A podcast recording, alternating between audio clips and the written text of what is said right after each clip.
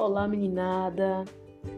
Com vocês, professora Luana, da Escola Jorge Lima, e hoje eu trago para vocês, para o Laboratório de Língua Portuguesa, um convite muito especial, que é o convite para discutir um pouquinho da obra de um autor alagoano, tá? o Graciliano Ramos, e nós é, escolhemos para vocês a obra Vidas Secas. Esse romance foi publicado em 1938.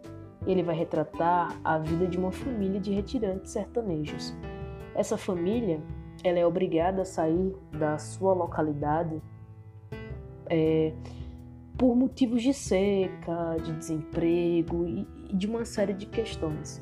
Então eles passam por diversas situações e vão migrando.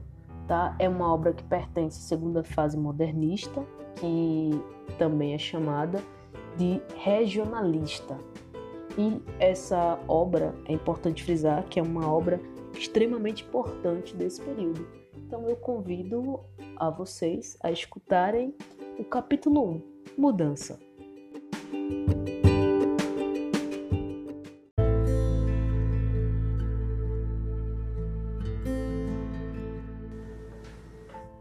Vidas Secas, capítulo 1 Mudança.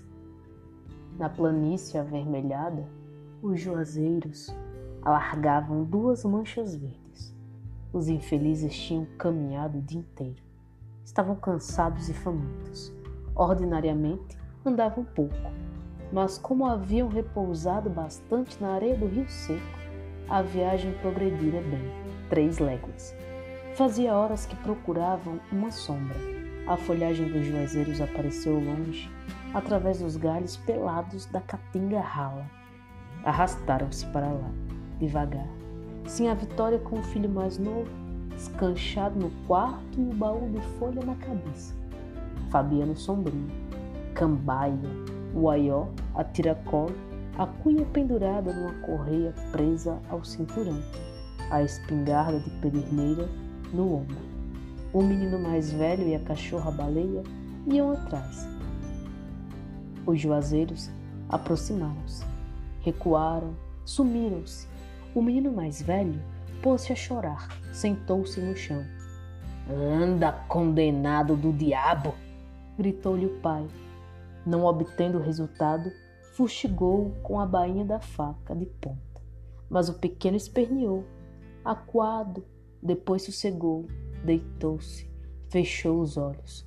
Fabiano ainda lhe deu algumas pancadas e esperou que ele se levantasse. Como isto não acontecesse, espiou os quatro cantos, zangado, praguejando baixo. A caatinga estendia-se, de um vermelho indeciso salpicado de manchas brancas que eram ossadas. O voo negro dos urubus fazia círculos altos em redor de bichos moribundos. Anda excomungado! O pirralho não se mexeu e Fabiano desejou matá-lo.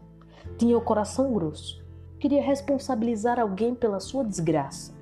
A seca aparecia-lhe como um fato necessário e a obstinação da criança irritava-o.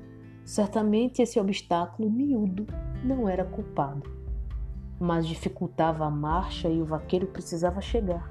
Não sabia onde tinham deixado os caminhos, cheios de espinhos e seixos, fazia horas que pisavam a margem do rio, a lama seca e rachada que escaldava os pés.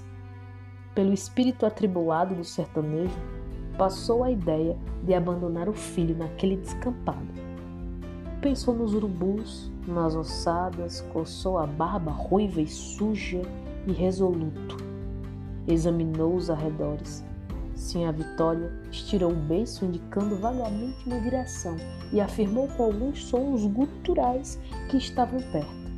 Fabiano meteu a faca na bainha, guardou-a no cinturão, acocorou-se, pegou no pulso do menino, que se encolhia, os joelhos encostados no estômago, frio como um defunto. Aí a cólera desapareceu e Fabiano teve pena. Impossível abandonar o anjinho aos bichos do mato. Entregou a espingarda sem a vitória, pôs o filho no cangote, levantou-se, agarrou os bracinhos que lhe caíam sobre o peito, moles, finos, como cambitos. Sim, a Vitória aproveitou esse arranjo, lançou de novo a interjeição cultural, designou aos juazeiros invisíveis. E a viagem prosseguiu. Mais lenta, mais arrastada, num silêncio grande. Ausente do companheiro, a cachorra-baleia tomou a frente do grupo. Arqueada as costelas à mostra, corria ofegando a língua fora da boca. E de quando em quando se, de se detinha, esperando as pessoas que se retardavam. Ainda na véspera, eram seis viventes, contando com o papagaio. Coitado, morrera na areia do rio, onde haviam descansado à beira de uma poça. A fome apertava, apertara demais os retirantes e por ali não existia sinal de comida. Baleia jantara aos pés, a cabeça, os ossos do amigo, e não guardava lembrança disto. Agora, enquanto parava, dirigia as pupilas brilhantes aos objetos familiares. Estranhava não ver sobre o baú de folha a gaiola pequena onde a ave se equilibrava a mar. Fabiana também às vezes sentia falta dela, mas logo a recordação chegava. Tinha andado a procurar raízes à toa. O resto da farinha acabara, não se ouvia um berro de reis perdida na caatinga. Sim, a Vitória, queimando o assento no chão, as mãos cruzadas, segurando os joelhos ossudos, pensava em acontecimentos antigos que não se relacionavam. Festas de casamento, vaquejadas, novenas, tudo numa confusão. Despertara um grito áspero, vira de perto a realidade. E o papagaio, que andava furioso, com os pés apalhetados, numa atitude ridícula, resolvera de supetão aproveitá-lo como alimento e justificara-se, declarando a si mesma que ele era mudo e inútil não podia deixar de ser mudo. Ordinariamente a família falava pouco. E depois daquele desastre, viviam todos calados, raramente soltavam palavras curtas. O louro aboiava, tangendo um gado inexistente. E latia, arremendando a cachorra. As manchas dos juazeiros tornaram a aparecer. Fabiano aligerou o passo. Esqueceu a fome, a canseira e os ferimentos. As alpercatas dele estavam gastas nos saltos e a embira tinha-lhe aberto entre os dedos rachaduras muito dolorosas. Os calcanhares, duros como cascos, gretavam-se e sangravam. No cotovelo do caminho avistou um canto da cerca, encheu a esperança de achar comida, sentiu desejo de cantar. A voz saiu-lhe rouca, medonha, calou-se para não estragar força. Deixaram a margem do rio. Acompanharam a cerca. Subiram a ladeira. Chegaram aos juazeiros. Fazia tempo que não viam sombra. Sim, a vitória acomodou os filhos que arriaram como trouxas, cobriu-os com molambos. O menino mais velho, passada a vertigem que o derrubara, encolhido sobre folhas secas, a cabeça encostada a uma raiz, adormecia acordava, e quando abria os olhos, distinguia vagamente um monte próximo, algumas pedras, um carro de bois. A cachorra-baleia foi enroscar-se junto dele. Estavam no pátio de uma fazenda sem vida.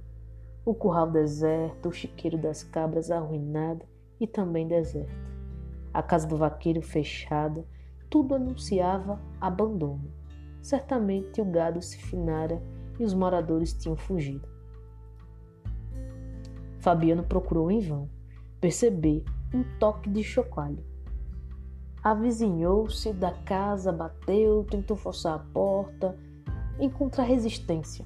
Penetrou num cercadinho cheio de plantas mortas. Rodeou a tapera, alcançou o terreiro do fundo, viu um barreiro vazio, um bosque de catingueiras murchas, um pé de turco e o prolongamento da cerca do curral. Trepou-se no mourão do canto, examinou a caatinga, onde avultavam-se as ossadas e o negrume dos urubus. Desceu, empurrou a porta da cozinha, voltou desanimado. Ficou um instante no copiar, fazendo tensão de hospedar ali a família. Mas, chegando aos juazeiros, encontrou os meninos adormecidos e não quis acordá-los. Foi apanhar gravetos, trouxe do chiqueiro das cabras uma braçada de madeira, meio ruída pelo cupim. Arrancou touceiras de macambira, arrumou tudo para a fogueira. Nesse ponto, Baleia arrebitou as orelhas, arregaçou as ventas, sentiu cheiro de preás, farejou. Um minuto, localizou-os. No morro próximo e saiu correndo. Fabiano seguiu-a com a vista e espantou-se. Uma sombra passava por cima do monte. Tocou o braço da mulher, apontou o céu. Ficaram os dois algum tempo, aguentando a claridade do sol. Enxugaram as lágrimas, foram agachar-se perto dos filhos, suspirando. Conservaram-se encolhidos, temendo que a nuvem tivesse desfeito. Vencida pelo azul terrível, aquele azul que deslumbrava e endoidava a gente. Entrava dia e saía dia. As noites cobriam a terra de chofre. A tampa anilada baixava, escurecia, quebrada apenas pelas vermelhidões do poente. Miudinhos, perdidos no deserto queimado, os fugitivos agarraram-se, somaram as suas desgraças e os seus pavores. O coração de Fabiano bateu junto do coração de Sim a Vitória. Um abraço cansado aproximou os farrapos que os cobriam.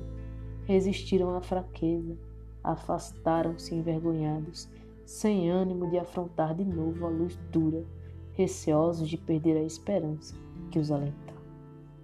Iam-se amodorrando e foram despertados por Baleia, que trazia nos dentes um preá Levantaram-se todos gritando. O menino mais velho esfregou as pálpebras, afastando pedaços de sonho.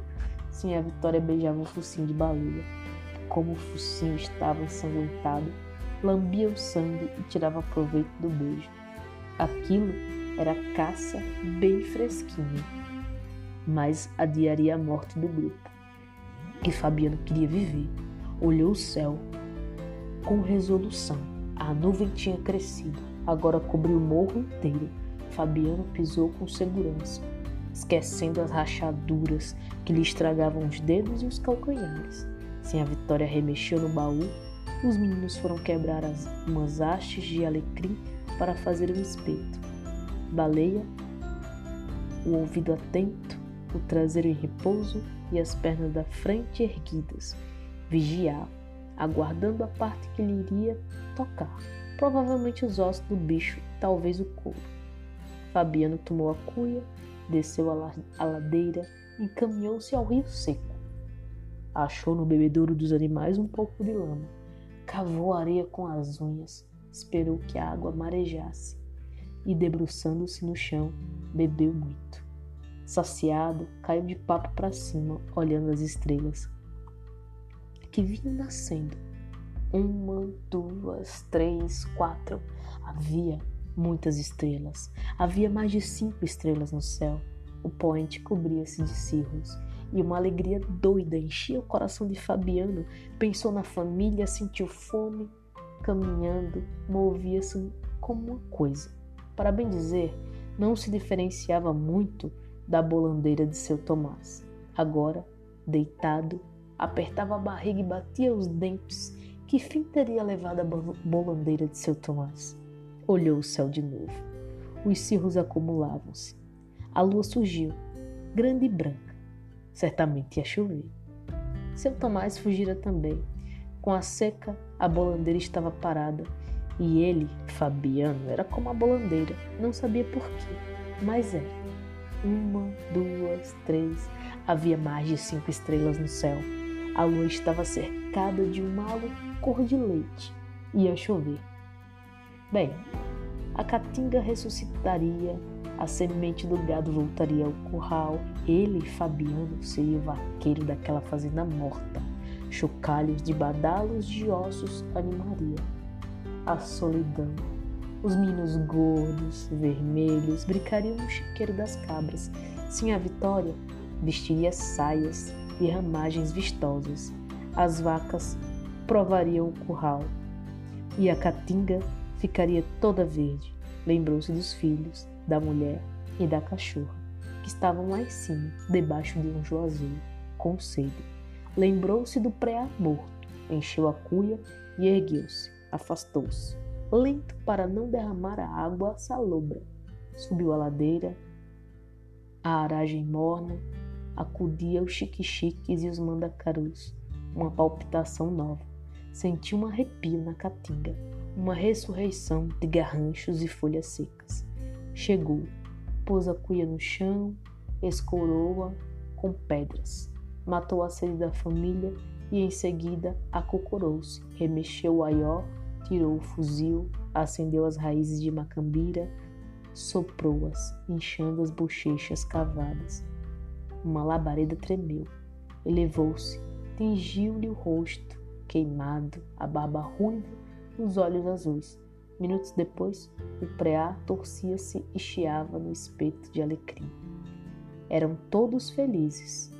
Sim, a Vitória vestiria uma saia larga de ramagens, a caramuxa de Sinha Vitória remoçaria, as nádegas bambas de Sinha Vitória engrossariam, a roupa encarnada de Sinha Vitória provocaria a inveja das outras caboclas.